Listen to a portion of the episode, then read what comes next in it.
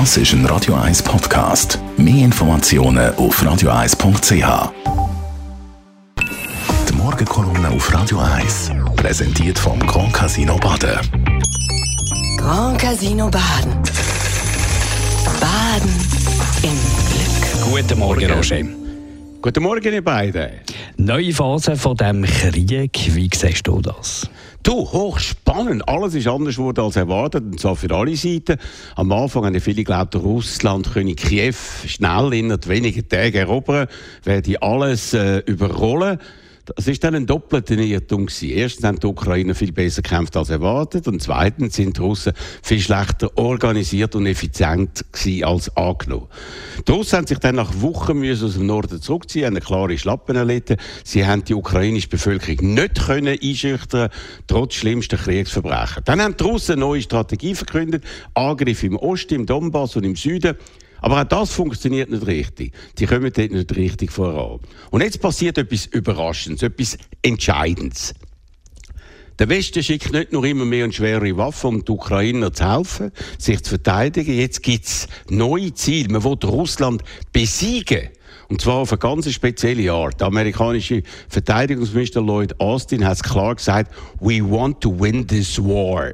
Also wir wollen den Krieg gewinnen. Wir, Amerika. Die USA haben durch die Wahnsinnspolitik von Putin Chancen bekommen, Russland massiv und auf viele Jahre aus militärisch schwächer. Russland, wo seit der Zeit von der Sowjetunion und dem Kalten Krieg der Erzgegner der Amerikaner war, also seit dem Ende des Zweiten Weltkriegs. Jetzt haben die Amerikaner das erste Mal Gelegenheit, ihre grossen Widersacher zu schwächen und das Schönste aus amerikanischer Sicht, sie können das nämlich nur mit Geld, nur mit Waffen und ohne den Einsatz von nur einem einzigen Soldat machen, ohne eigene Truppen in den Kampf zu schicken. Oder wie es in Amerika heißt, sie brauchen No Boots Underground.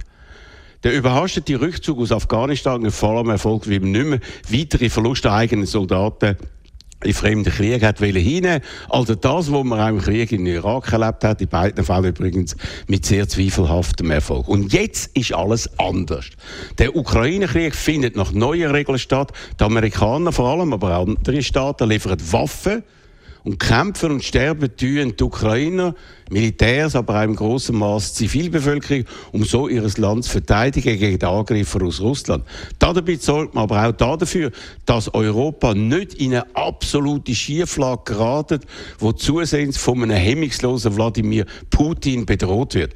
Und so kann eben all dem Verheerenden von dem Krieg in der Ukraine am Schluss hoffentlich, hoffentlich wenigstens auch etwas Positives rauskommen, wenn alles nach Plan läuft, nämlich extrem geschwächtes Russland, das für viele Jahre keine anderen Länder bedrohen oder gar überfallen kann. Wie würde der Wladimir Putin reagieren, wenn er sich bewusst wird, dass das Szenario eintreffen könnte?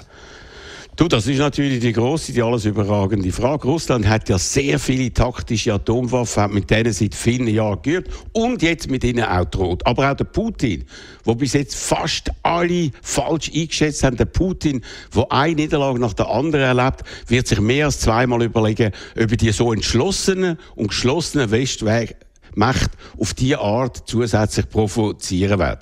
Denn die würden mit Sicherheit in einer Form reagieren, wo für den Putin und Russland alles noch viel schwerwiegender machen würde. Aber sicher weiß man natürlich nicht. Die meisten haben den Putin während langen Jahren falsch eingeschätzt und das kann auch wieder passieren. Ja, wir leben gerade in einer absolut verrückte Zeit und es gibt sehr viel zu diskutieren und zu analysieren. Und das machen wir auch heute wieder mit äh, ausgewiesenen Fachleuten in unserem Tag Rede ab der 10. Ich bin sehr gespannt, was wir heute von unseren Experten erfahren werden. Tagradio heute von 10 bis 12 hier auf Radio 1 mit dem Roger Schawinski und seine Morgenkolumne kann man nachlesen bei uns im Netz auf radio1.ch. Die Morgenkolumne auf Radio 1.